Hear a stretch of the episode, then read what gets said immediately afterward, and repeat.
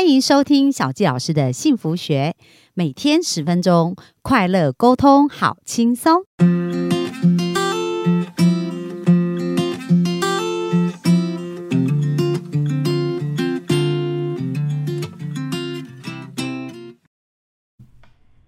欢迎收听小佳老师的幸福学，很开心又在空中跟大家见面。那本周我们专访的是一个，就是一路上在求学跟求职上，其实小佳老师看他都非常的平顺哦。所以我觉得很多人的人生可能也很想要有这样的一个经验。那我们来了解一下他到底做了什么，然后想了什么，可以让他的人生这样一路可以朝着一个很算是一个蛮顺利而且蛮好的方向前进。那我们就欢迎本周我们专访的。呃，嘉轩，我们欢迎嘉轩。嗨，大家好。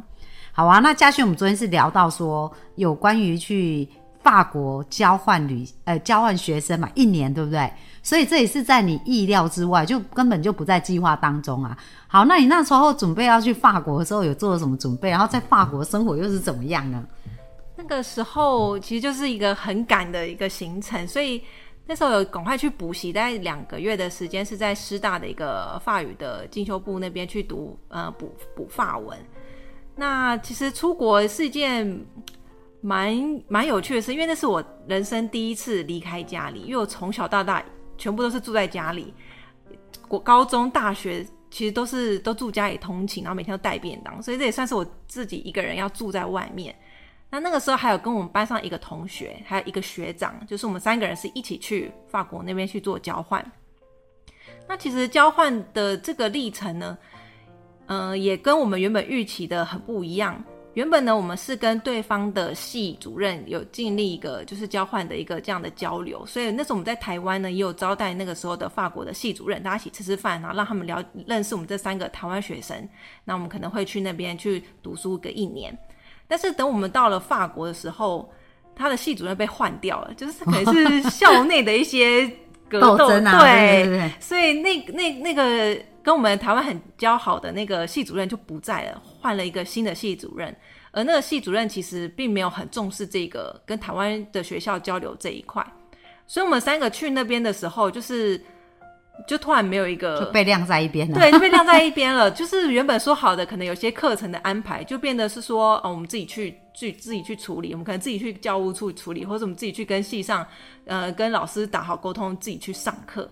但是我们三个其实都是是一个很破破的发文，所以你知道去哪里都被打枪，你知道啊去问这个，然后这人可能给你个单子，跟你说啊，那你去找老师签名就好。那我们拿着单子可能去呃教室里面，老师觉得这是什么东西，你应该不是我们这边学生，所以一直被踢皮球这样。对。那那个时候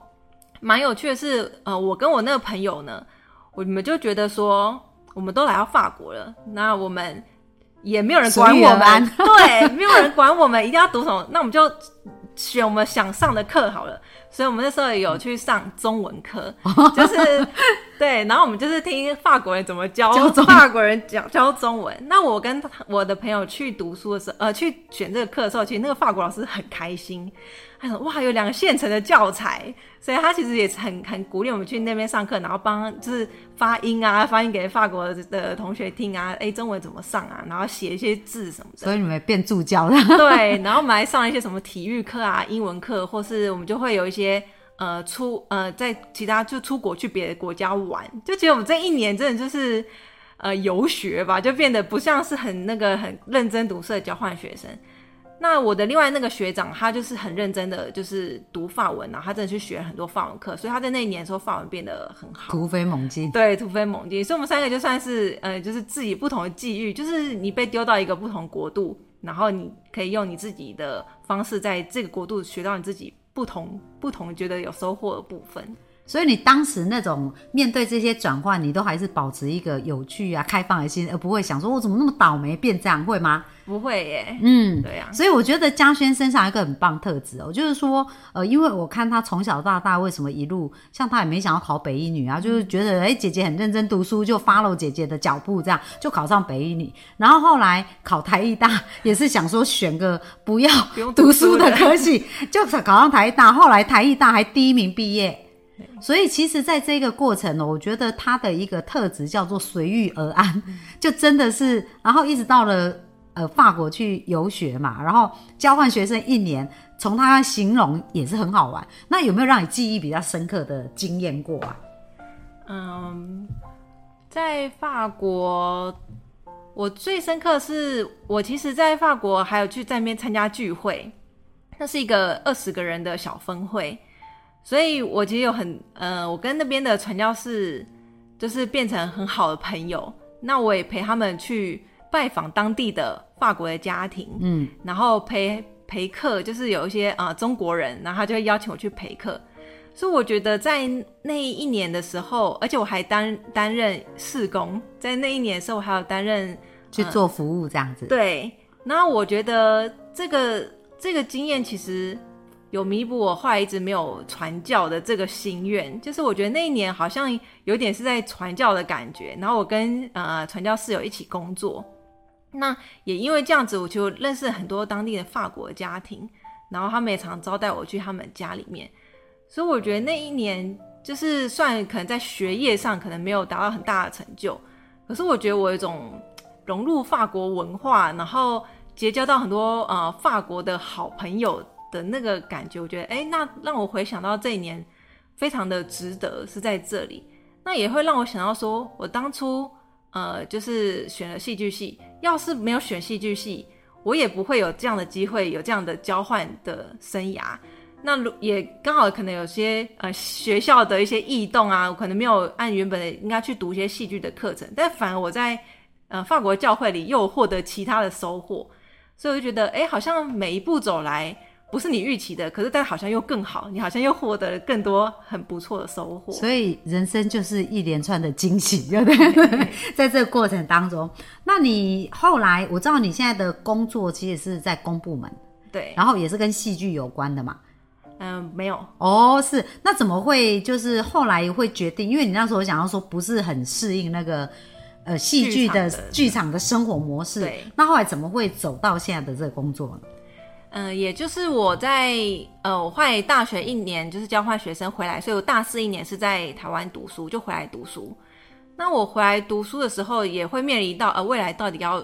呃做什么样的工作。但其实我一直以来都会呃都其实没有觉得一定要做什么工作，而且我觉得会受教会的影响，教会也是鼓励姐妹们可以在家里照顾小孩，所以我那时候会觉得说，嗯，那以后以后就做家庭主妇就好了，我的目目标就做家庭主妇。所以那个时候有个论及婚嫁的男朋友，那他，但他其实呃持不同的呃观点，他不会，他不觉得说，哎，姐妹一定要在家里带小孩，他觉得说我有读书的潜能，那如果我也觉得家庭很重要，想要兼顾的话，他其实反而鼓励我去当公务人员，所以我觉得算是他给我这样的方向，对他给我这样的方向，那我刚好大四的时候，学校其实是有类似的课程，叫做艺术行政，那。从事艺术行政，就是你可能会去文化部啊，或是国家戏剧院啊、故宫啊这种呃国立的呃艺文相关的公部门去服务。所以我觉得，哎，这好像好像又跟我现在所学有关。那好像呃又有达到呃公家单位的稳定，然后你可以兼顾工作跟家庭这种形态。所以我觉得，哎，那公部门好像可以考虑一下。所以我就去研究一下。那刚好我就是在准备那个。呃，那个跟艺术有关的公部门的职缺叫做文化行政，但是我开始就买一些参考书在读啊，然后在研究它的一些考试的机制的时候，发现这个很难考，嗯，因为这个可能工作性质也是蛮有趣的，所以报考的很多，那职缺很少，所以它的录取率非常低，所以我就是权衡一下，我就觉得说，好，我就是认同公部门的稳定。那我也认同要投入公部门，那我就是看看有什么其他更好考的东西。那有一个被我查到一个，就是叫做劳工行政。那它其实准备比较好准备，因为它的三个专业科目全部都跟劳工法令有关，所以你只要把那一套劳工法令读熟了，你就可以应付三个三门的科。所以我那时候就是决定好，那我要报考这个劳工行政，所以我就是花了一年去补习，那哎就也考上了。所以我第一个单位我就分发到劳保局。哦，对，就是一个开启人生完全不同的道路这样子。那那所以其实也蛮有意思的，就是说你也哎真的是很随遇而安，就是而且你还会去评估说什么是几率最大的，对不对？去朝那个方向去去做。那你在公部门工作的这个心得跟状态是怎么样呢？呃，因为我就是一个社会新鲜人，完全没有呃社会经验，我基本上就是没有在外面公司啊工作，所以公部门就是我第一个单位。所以我刚到劳保局的时候呢，其实我觉得劳保局是一个体制很完善，因为它是一个很大的部门。那他们那个时候有建立一个机制，就是有新人进来，然后会派一个资深的前辈来一对一带你。所以你任何做的工作啊、业务，你要先给这个资深前辈看过、指导过后，然后你才会进入下一关。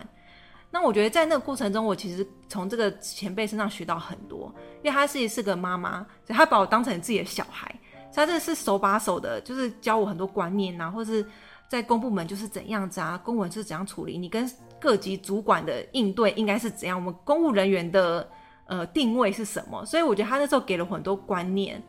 那我也蛮认同他说一句话，说因为我们其实基层的公务员就是一个小螺丝钉而已。那我们就是做好自己分内的工作。那我完完善这件事情的时候，我们其实就在协助整个组织的运作。那其实天塌下来还有上面的主管在挡，所以我们其实就是做好我们自己的部分就好。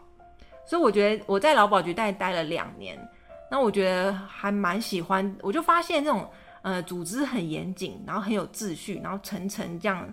处理一件事情的这种。工作模式呢，我很喜欢，嗯，就发现，哎，这好像蛮切合我的人格特质，就是比起啊业务啊或者做其他的那种，呃压力比较大啊，跟人交交际的这种生活模式，我发现，哎，我好像觉得公部门的这种呃秩序感让我很有安全感，嗯，那我其实不排斥做那种很很 routine 的那种文书工作，我觉得，哎，我可以把一件事情处理好，然后这个工作进来了，我可以赶快分类，然后当天的事就当天处理好，我觉得。他给了我一种成就感，嗯，所以我反而在公部门的这个过程中发现，哎，我好像蛮适合做文书工作，哎，我觉得在这个过程中有获得成就感，而且还有一点蛮好，就是公部门其实就是一个上下班时间很固定，对，基本上你时间到了你就下班了，那下班就是完全是你自己的时间，你也不会有主管扣你，不会有赖群要回或者什么的，然后不会有客户要打你要。打给你要干嘛的？对，那我其实下班后我就完全我自己的时间，我可以上社大，我可以去运动，我可以自己去规划我的生活，还有我可能我本来想要经营的家庭生活，都可以在这这是工作不会占据我全部的心力跟时间，所以就其实很符合你的需求。对，哦，那我觉得嘉轩哦，其实他展现了一个就是说